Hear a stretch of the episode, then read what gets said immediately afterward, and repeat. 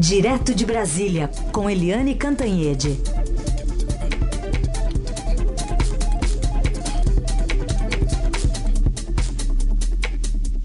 Oi, Eliane, bom dia. Bom dia, Heisen, Carolina Ouvintes. Bom dia, Eliane. Bom, vamos falar sobre a repercussão da fala do deputado Eduardo Bolsonaro, porque ontem os ministros do STF fizeram fila para condenar é, essa, esse ataque ao Supremo Tribunal Federal.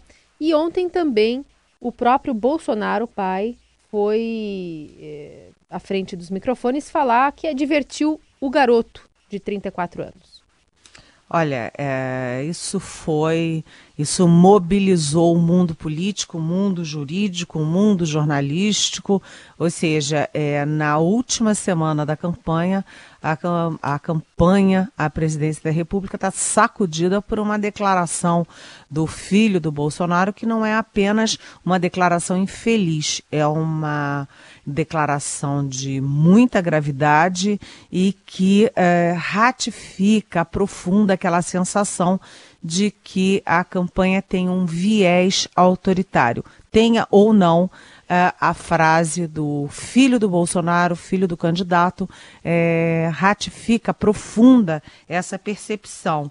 Né, o, só para lembrar, né, para, enfim, atualizar, o Eduardo Bolsonaro, ele falou em julho, é, numa aula no Paraná, que, olha, não precisa nem jipe, nem jipe, basta um soldado e um cabo para fechar o Supremo Tribunal Federal.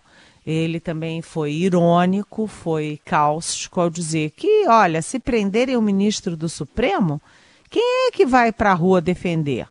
Ninguém vai para a rua, ou seja, foi uma um, não foi só deselegante, não foi só um arrobo juvenil, não foi foi algo grave, foi um achincalhe contra a mais alta corte de justiça do, do país. Então, os ministros do Supremo, como você disse, Carolina, fizeram fila para reclamar. O decano Celso de Mello, né, com toda a sua autoridade, é, disse que foram declarações inconsequentes e golpistas. O Marco Aurélio Melo também reclamou. O presidente do Supremo, Dias Toffoli, soltou uma nota é, dizendo que o poder é, judiciário, enfim, defendendo o poder judiciário, dizendo que quem ataca esse poder ataca a própria democracia. E o mais duro de todos foi o ministro Alexandre de Moraes, que ontem em São Paulo, eh, publicamente, num discurso, ele disse que foi uma manifestação absolutamente irresponsável e pediu, eh, enfim, providências da Procuradoria-Geral da República. Né, dizendo que eh, declarações contra o Supremo Tribunal Federal, contra o Poder Judiciário, um dos pilares da democracia, isso tudo caracteriza crime contra a segurança nacional. Bem, diante dessa repercussão muito negativa, num dia em que o The New York Times, que é o principal jornal do mundo, já publicou uma, uma reportagem falando sobre os riscos da candidatura e da posse do Bolsonaro, diante de tudo isso, o próprio é, candidato Bolsonaro eh, Jair Bolsonaro, do PSL, tomou uma providência sensata. Ele mandou uma carta para o decano Celso de Mello, em que ele, de certa forma, pede desculpas, né, porque, é, enfim, ele defendeu o judiciário, né, diz que todo mundo deve respeito, enfim, é, ao Poder Judiciário e disse que justificou que manifestações emocionais é, nessa, nesses últimos dias são fruto de angústias e ameaças. Então, o Bolsonaro tentando botar panos quentes na, uh, no erro crasso uh, que o seu filho cometeu. É, aí a gente lembra é, que o filho do Bolsonaro não é apenas o filho do Bolsonaro. Ele, o Bolsonaro disse: Ah, eu já dei uma bronca lá no garoto, né? Ele chamou o filho de garoto. O garoto não é apenas um garoto qualquer, mas ele, além de ser filho de, o, do virtual futuro presidente da República, segundo todas as pesquisas. O Eduardo Bolsonaro também é político já há bastante tempo, como a família inteira, e ele foi o deputado federal mais votado da história do Brasil. Teve 1 milhão e 800 mil votos na eleição agora para voltar para a reeleição para a Câmara dos Deputados. Ou seja, ele está bem grandinho, não é nenhum garoto e ele precisa ter mais cuidado ao falar das instituições. Aliás, é, hoje já também já saiu a notícia de que é, depois daquela aula no Paraná, o Eduardo Bolsonaro voltou à carga já em Brasília, dentro do Congresso Nacional, voltando com aquela história. Quem é que vai defender o Supremo nas ruas se derem um chega para lá no Supremo? Enfim, é, é preciso muito cuidado para não se criar uma sensação de esculhambação, avacalhação das instituições brasileiras. As instituições merecem respeito porque democracia se, se firma em cima de instituições sólidas, respeitadas e que é, todo mundo, é, a, enfim, vamos usar uma expressão, bate continência para elas, né, gente? Uhum. Mas, uh, Eliane, para esse lugar aí, em que o filho de Bolsonaro diz que dá para fechar só mandando um jipe, aliás, jipe não, jipe não precisa, um cabo e um soldado, e depois ele negou. É para lá que querem mandar o juiz Sérgio Moro? É, boa lembrança, boa lembrança, porque é, o Bebiano, que é o presidente do PSL, ele deu uma declaração pro para o jornal, nosso jornal, nosso Estadão, é, de que o Bolsonaro gostaria sim de é, nomear o juiz Sérgio Moro de Curitiba para o Supremo Tribunal Federal. E isso causou uma espécie no Supremo, foi outra coisa ontem que deu uma sacudida no Supremo Tribunal Federal, por quê? É com toda admiração ao ministro, ao juiz Sérgio Moro, que tem feito um grande trabalho é, de limpeza das instituições, de ataque à corrupção, que é um dos grandes males brasileiros. Os, é, só estou reproduzindo a posição de ministros do Supremo. Eles temem duas coisas. Primeiro, que seja a primeira instância é, ali igualzinha, lado a lado com, uh, com a Suprema Corte, né, com a última instância. E mal comparando, seria botar um sargento no meio dos generais de igual para igual. E a segunda questão, que é muito complicada, é que o juiz Sérgio Moro, na primeira instância, é, ele não pode julgar quem tem foro privilegiado é, deputados, senadores, presidente da República, etc., etc., que tem foro privilegiado, mas ele dá um salto da primeira instância, passa pela segunda instância, pelo STJ, por todas as instâncias, e vai para o Supremo e ele passa a ser um, aspas, algoz direto de quem tem é, mandato e foro privilegiado no Supremo Tribunal Federal. Isso é outra questão que está incomodando aí é, o Supremo Tribunal Federal em relação à campanha do Bolsonaro. E o Bolsonaro, como já mostrou ontem com a carta ao Celso de Mello, ao decano, ele está querendo botar panos quentes. Aliás, justiça fe seja feita é, depois de todo mundo falar muita besteira na campanha dele, ele deu um cala-boca no Paulo Guedes, que é o futuro ministro da Fazenda, que é o posto Ipiranga da economia para ele. Deu um chega para lá também no general Hamilton Mourão, que é o vice, que andou falando muita besteira. Agora deu um chega para lá, um cala-boca no próprio filho Eduardo Bolsonaro. E o próprio Jair Bolsonaro, ele tem amenizado o discurso dele nessa reta final. Começou a falar com jornalista, começou a, enfim, amenizar o tom com o Supremo, está é, tá conversando com o Centrão da Câmara, ou seja, ele está se está incorporando o papel de um presidente da República que precisa de moderação e bom senso para governar. É, essas coisas de agredir todo mundo, de, de guerras e ataques, é coisa de campanha. Mas depois, na hora de governar, vem aí, é, aí é, tem que cair, baixar um santo mais moderado e mais responsável para governar um país imenso e complexo como o Brasil e metido numa baita de uma crise, né? Continuamos com a conexão direto da capital federal com a Eliane Cantanhede, que vai responder perguntas de ouvintes, mas antes vai responder uma minha.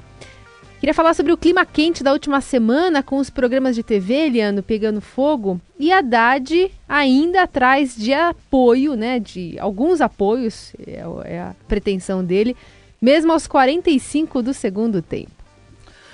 Carolina, respondendo a sua pergunta, eu estava ouvindo os programas do Haddad no rádio, estava hum. ouvindo também os programas do PT na televisão, dos dois, né, do PT e do Bolsonaro. É, o Haddad está irreconhecível, o professor Haddad sempre muito ponderado, né, muito sempre muito elegante. Ele está bravo a beça, está numa dureza.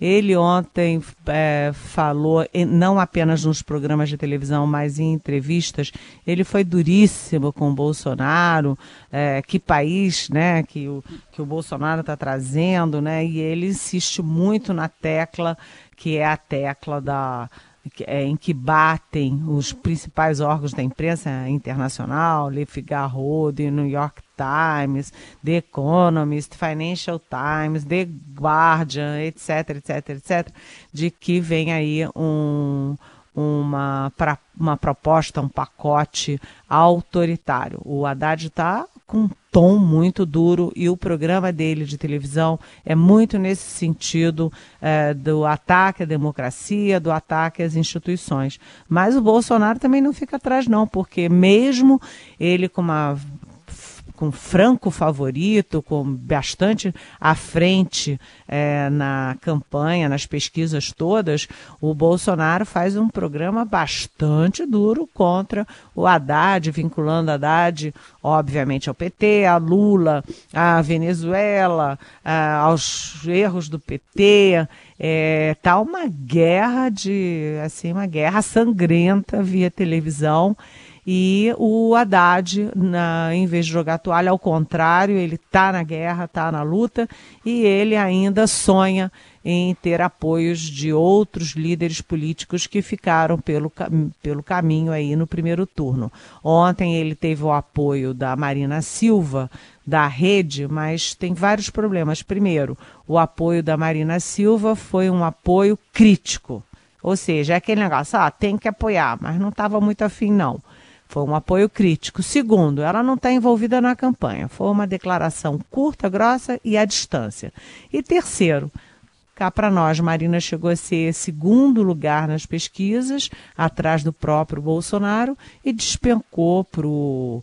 É, não me lembro se oitavo ou nono lugar, acho que oitavo lugar, com 1% dos votos. Ou seja, a capacidade da Marina de trazer votos é tão pequenininha quanto a quantidade de votos que ela teve no primeiro turno. Mas o o Haddad também tenta. Ontem disse que ia ligar para o Fernando Henrique Cardoso. O Fernando Henrique Cardoso está com uma posição muito parecida aos uh, principais tucanos, que é o seguinte: Bolsonaro de jeito nenhum. Mas Haddad também não está agradando, não.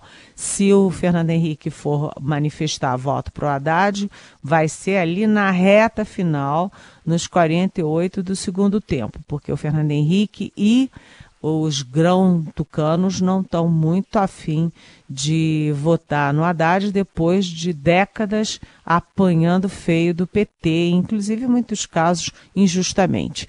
E aí sobra aí o eleitorado do Ciro Gomes. O Ciro Gomes, como a gente sabe, viajou para a Europa e sumiu, deixou no Brasil o Cid Gomes, que foi lá para a reunião uh, do PT falar mal do PT Da campanha, do Lula, de todo mundo, e depois também manifestou um apoio crítico e sumiu. E agora estão querendo capturar o Ciro Gomes em algum lugar do planeta para ele apoiar a candidatura. Ou seja, é, tá difícil a campanha do Haddad nessa reta final. Tá muito é, guerreira em vários sentidos, mas uh, a diferença de votos é muito grande e é, há um certo consenso de que, apesar é, de fala do Eduardo Bolsonaro, de daquelas questões lá de, de pagar ou não pagar empresário para fazer campanha suja na internet. Todas essas marolas da reta final não estão sendo capazes de reverter um quadro que é amplamente favorável ao Bolsonaro. Vamos ver as últimas pesquisas que vêm aí logo, logo. Bom, então vamos às perguntas de ouvintes. Eu vou pedir para você ouvir primeiro uma que vem por áudio, Eliane, e aí eu vou complementar com mais duas que têm a ver, eh, são variações sobre o mesmo tema. Mas vamos ouvir o áudio primeiro e eu complemento na sequência. Alô, bom dia, Dourado. Bom dia, Eliane. É Vânia Xeres. Sobre esse vídeo, eu acho que para um judiciário tão desmoralizado como está agora, toda essa reação, isso para mim é piada, né? Tem assuntos tão mais importantes para se falar. Um bom dia e o meu abraço a vocês. Bom, olha só, o Elcio Simões, ele, ele diz, pondera, muito dessa polêmica que aparece com destaque não é fruto da própria atuação do STF, seus integrantes, uns indo contra os outros publicamente, é por isso que o povo tem esperança em um novo governo. Ele fala B17, está declarando aqui. E a Beth Arruda diz: o problema é que o STF tem soltado muito bandido e os dois lados erram quando falam em fechar ou mudar o Supremo. Está uma vergonha judiciária. Eu sou uma funcionária do mesmo. Ando muito triste com tudo isso e, como um agravante, não tenho em quem votar, pois os candidatos não se mostram bons o suficiente para conseguir o meu voto. Eu, aí ela fala: sou PT nem pensar e Bolsonaro é complicado, fica dificílimo. E aí, Eliane? Olha, é, Vânia, Elcio e Beth. Eu também fico triste, fico triste com, com, o comentário de vocês, porque isso reflete, é, eu reconheço, boa parte é, da posição, na posição de boa parte das pessoas, dos eleitores no Brasil, que estão muito aí encantados com o projeto do Bolsonaro, estão é, muito dedicados, né, muito aguerridos ali a favor do Bolsonaro e, e aí perde-se a racionalidade.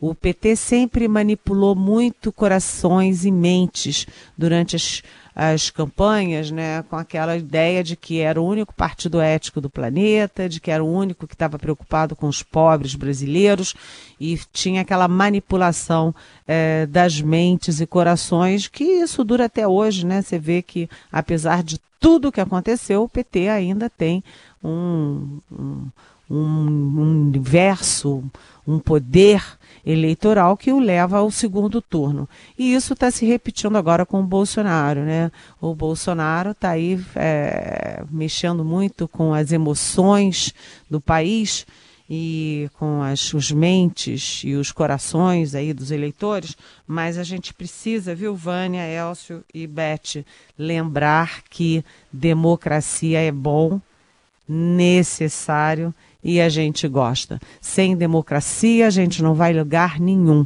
E a democracia ela é sustentada em instituições.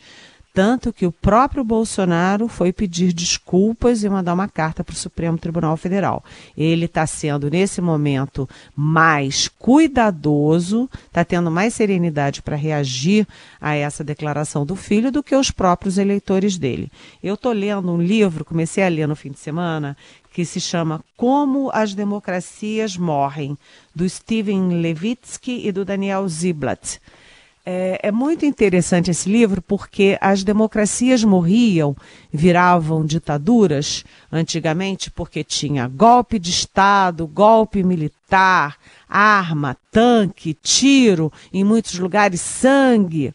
Assim eram feitas as ditaduras. E as ditaduras modernas e recentes não.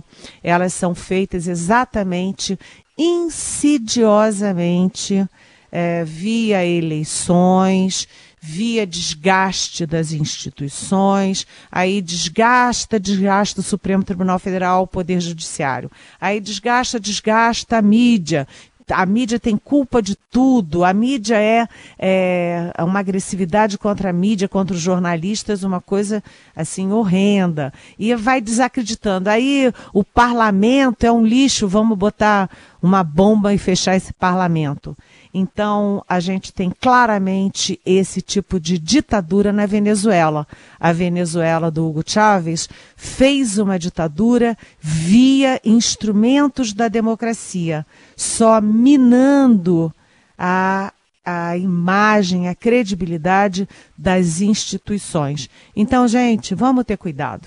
O Bolsonaro está sinalizando aí que ele discordou do filho dele, ele foi contra, ele brigou com o filho dele e ele pediu desculpas ao Supremo. Vamos entender por que, que ele faz isso.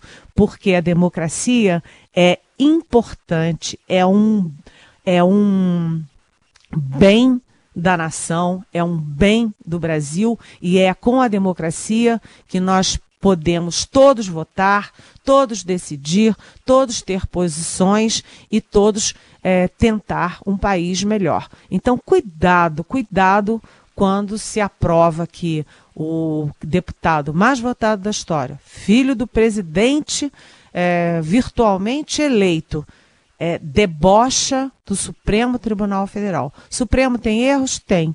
Todos nós temos erros. Vocês também têm erros.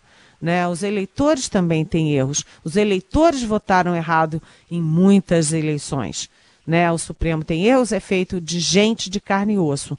Mas o Supremo Tribunal Federal é o Supremo Tribunal Federal, que tem grandes juristas, grandes debates, grandes é, posições contrárias, e as posições contrárias e os embates também fazem parte da democracia. Um Supremo que julga só como vocês gostariam não é um Supremo da democracia, é um Supremo de de, é, ditaduras que querem que todo mundo pense igual. Democracia é confronto de ideias, de posições, de visões do mundo. É isso. Importante. Muito bom, muito bom a resposta da Eliane Cantanhede, que sempre responde as perguntas que chegam aqui. A gente elenca várias aqui para a Eliane e tenta responder boa parte delas nesse espaço aqui no finalzinho do Jornal Dourado. Amanhã tem mais. Eliane, bom dia e até quarta. Bom dia, até Tchau. amanhã.